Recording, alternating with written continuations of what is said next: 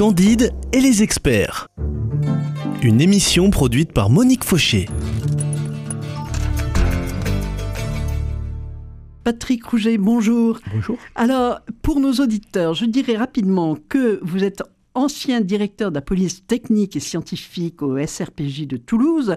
Et s'ils veulent plus d'informations sur un parcours très dense, un parcours euh, professionnel très riche, eh bien, il faut qu'ils podcastent les émissions des semaines précédentes. Alors, la semaine dernière, vous nous avez parlé, on a fait vous avez fait un peu l'historique justement de cette recherche technique, scientifique, mais enfin pas au, point où nous en sommes.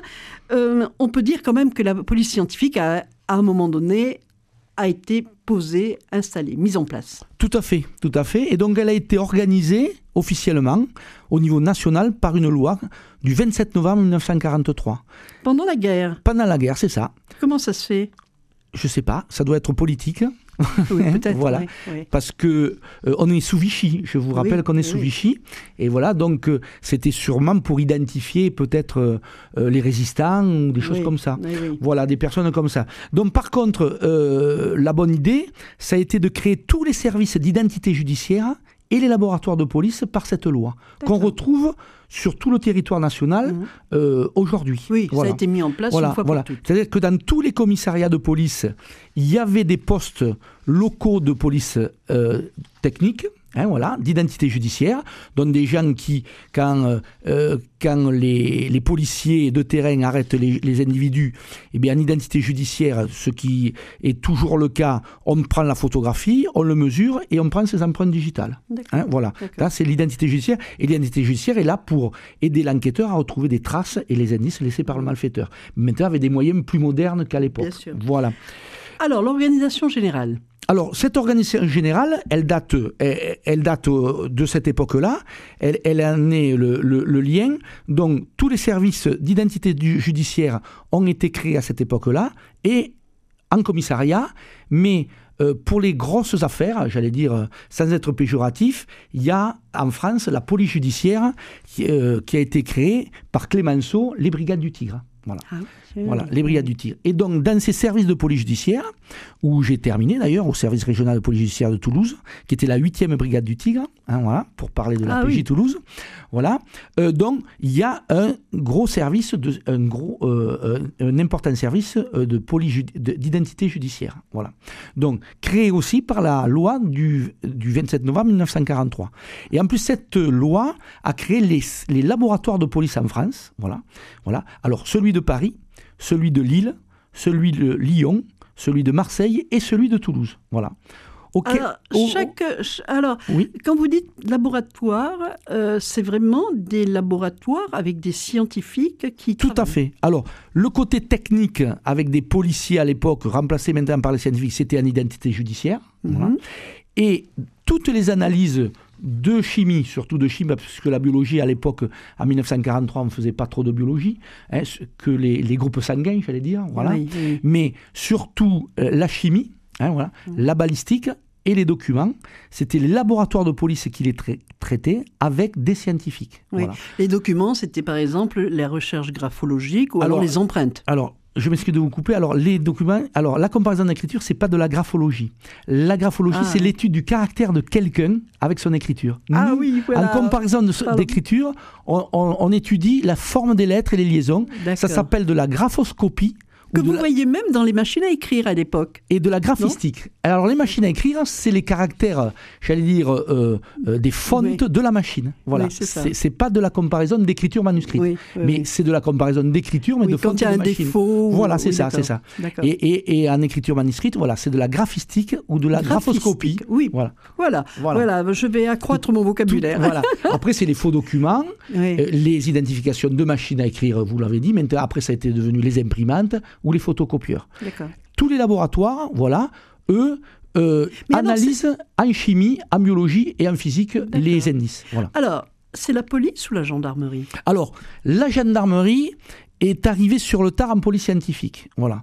Euh, dans les premières années, quand il y avait, euh, quand il y avait des affaires à traiter, des analyses en police scientifique, le magistrat désignait les, la police scientifique de la police euh, pour traiter les affaires de la gendarmerie, mais ça pose aucun problème. Voilà.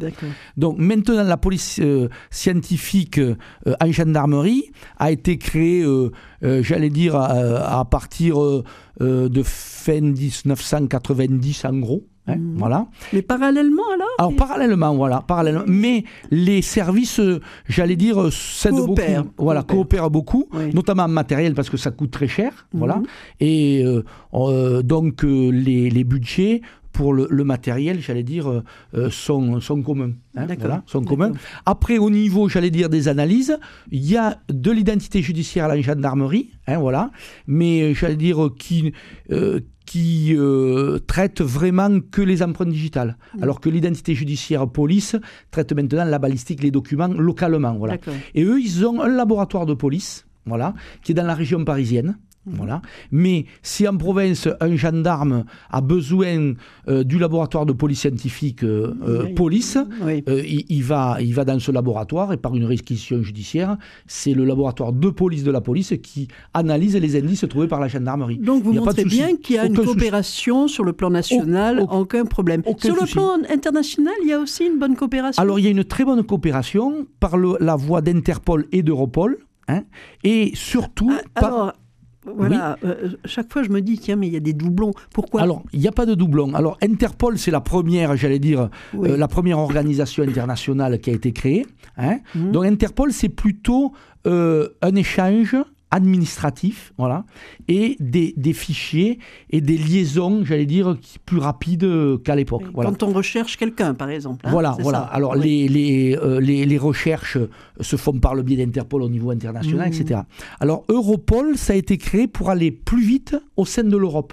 Parce que euh, il y a des diffusions euh, d'Interpol, mais si on sait que le malfaiteur il est parti dans le pays limitrophe, euh, Interpol est avisé, mais il vaut mieux, euh, il, vaut mieux euh, faire par Europol, euh, Europol de plus vite. Quoi. Oui, on, on est d'ailleurs étonné. euh, Vous me parlerez évidemment aussi de, de- des fichiers et de l'informatique, mais il y a eu une jeune fille qui avait été assassinée, je ne sais plus, dans une jeune anglaise, je crois, et on a retrouvé l'assassin en Amérique, aux États-Unis, grâce à. Tout à fait, parce que avec, euh, avec, si vous voulez, euh, c'est la police qui, à travers Europol et Interpol, qui euh, envoie les renseignements policiers aux autres pays. Mhm. Mais une fois que la personne est arrêtée, c'est la justice qui prend le relais, hein, voilà, avec Eurojust, notamment en. Europe. Ouais. Et donc, euh, c'est euh, par la voie diplomatique hein, qu'on demande une extradition, ou maintenant, avec le, ce qu'on appelle euh, le, euh, les accords de Prume, hein, voilà, depuis quelques années, on a le droit en police, hein, au niveau européen, en gros, de se transmettre les fichiers des empreintes digitales, se transmettre les fichiers des empreintes génétiques et les immatriculations de véhicules. Mais on se les transmet sans désigner un nom, c'est un code. Et si le pays étranger dit on a identifié tel, tel numéro de a- code, ouais. euh, le policier français va voir la justice française et la justice, avec Eurojust, rentre en jeu pour judiciariser l'identification. Voilà. Alors, sur quel genre d'affaires vous travaillez? Alors on travaille sur toutes les affaires, il n'y a pas de petites affaires. On peut travailler sur euh, le cambriolage, puisque la police scientifique et l'identité judiciaire euh, Bien se rendent sur tous les cambriolages euh, pour récupérer euh, les empreintes digitales ou euh, l'ADN maintenant du malfaiteur, ou les traces, j'allais dire, d'outils pour forcer une porte ou une porte, Mhm. c'est la police scientifique qui le fait, ou alors euh, les affaires criminelles, le crime de sang, mais aussi euh, euh, les enlèvements, évidemment le terrorisme.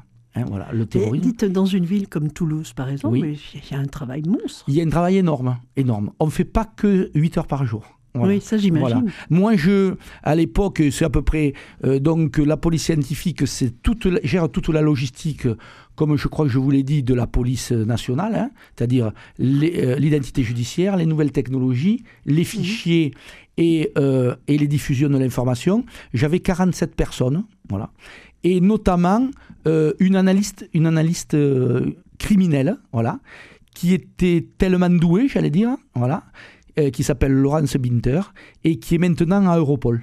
Voilà. D'accord, voilà. d'accord.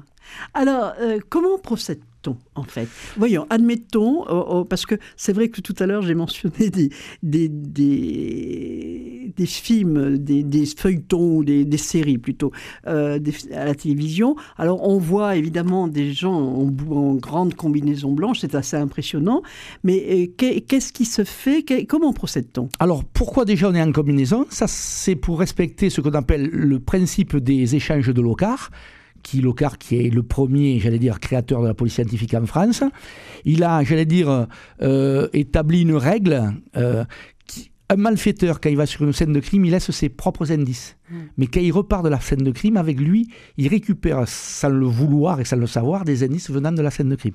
Ça, ça s'appelle les principes d'échange de locar. Rien que sur ses chaussures, par exemple. Voilà, tout à fait, ou sur ses vêtements, etc. Donc, nous, pour pas polluer la scène de crime, qui est assez polluée comme ça, on se met, vous avez vu, ces fameuses blouses blanches avec des surchaussures et des charlottes. Hein. Voilà, pour, pour les cheveux, ça, c'est pour l'ADN. Voilà. Donc, ça, c'est une chose. Après, on est appelé euh, par le service de police, hein, voilà, qui a l'enquête, hein, pour rechercher, euh, pour faire l'état des lieux déjà, euh, faire les plans, les photographies des lieux. Et après, on recherche euh, déjà à l'œil nu et après avec euh, en optique avec des, des, des, lumières puissantes et en balayant toutes les longueurs d'onde de la lumière visible, c'est-à-dire toutes les couleurs de l'arc-en-ciel, des indices qui sont souvent luminescents à certaines longueurs d'onde et pas, et, et, Mais le sang, par exemple. Alors le sang, voilà. le sang, alors des fois, on voit la tache de sang, mais si la tache de sang rouge est sur un tapis rouge, on peut passer à côté, et là, on, éclaire en lumière bleue. Et même si ça a été nettoyé Alors, si ça a été nettoyé, on a d'autres produits pour révéler le sang lavé. D'accord. Voilà. Donc, on va très loin dans, le, ah euh, dans la ah recherche des indices. Et alors, ces indices, une fois qu'ils sont récupérés, au niveau judiciaire, pour qu'ils aient une valeur légale, l'officier de police judiciaire présent les met sous scellé, les saisit et les met sous scellé, et ça devient une pièce à conviction. Pièce à conviction, qu'on a le droit après dans nos laboratoires de police ou en identité judiciaire d'examiner plus profondément euh, avec, euh, avec du matériel très performant. Voilà. Voilà, alors on pourrait continuer, non, on n'a même plus le temps. Euh, on, va se retrouver la semaine prochaine encore. Merci, merci Patrick Rouget.